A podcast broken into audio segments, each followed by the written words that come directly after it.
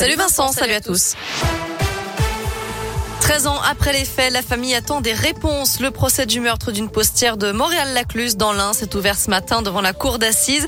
Les faits remontent à 2008. Le corps de Catherine Burgot, 41 ans, poignardée de 28 coups de couteau, avait été découvert dans l'agence postale où elle travaillait.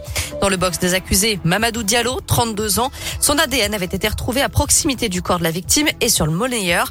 S'il reconnaît être entré dans l'agence postale ce jour-là, avoir vu le corps de la victime et s'être emparé d'une liasse de billets, il nie être l'auteur du crime. Pour les parties civiles, ces six jours de procès s'annoncent éprouvants. Maître Séverine Debourg est l'avocate de la famille de la postière. La famille, elle attend euh, ce procès depuis 13 ans maintenant, donc autant vous dire que leur état d'esprit était à la fois d'être euh, impatient mais d'être complètement fébrile. Hein. Ils sont là pour cette semaine, pour essayer de comprendre et pour essayer d'avoir des réponses, ce qui est toujours extrêmement difficile. On est là pour débattre, on est là pour écouter et pour entendre et pour, à mon avis, faire jaillir ce qui sera euh, la vérité judiciaire.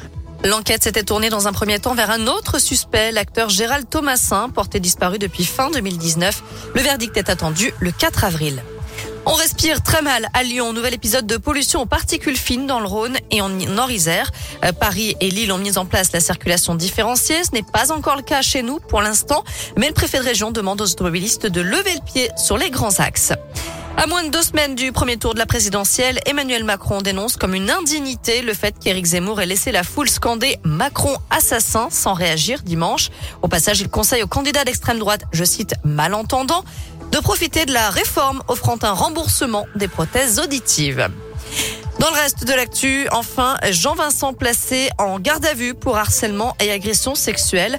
L'ancien élu écologiste est visé par la plainte d'une ex-collaboratrice qui l'accuse notamment de lui avoir touché les fesses en marge d'un rassemblement politique en France et la poitrine lors d'un déplacement officiel à Séoul.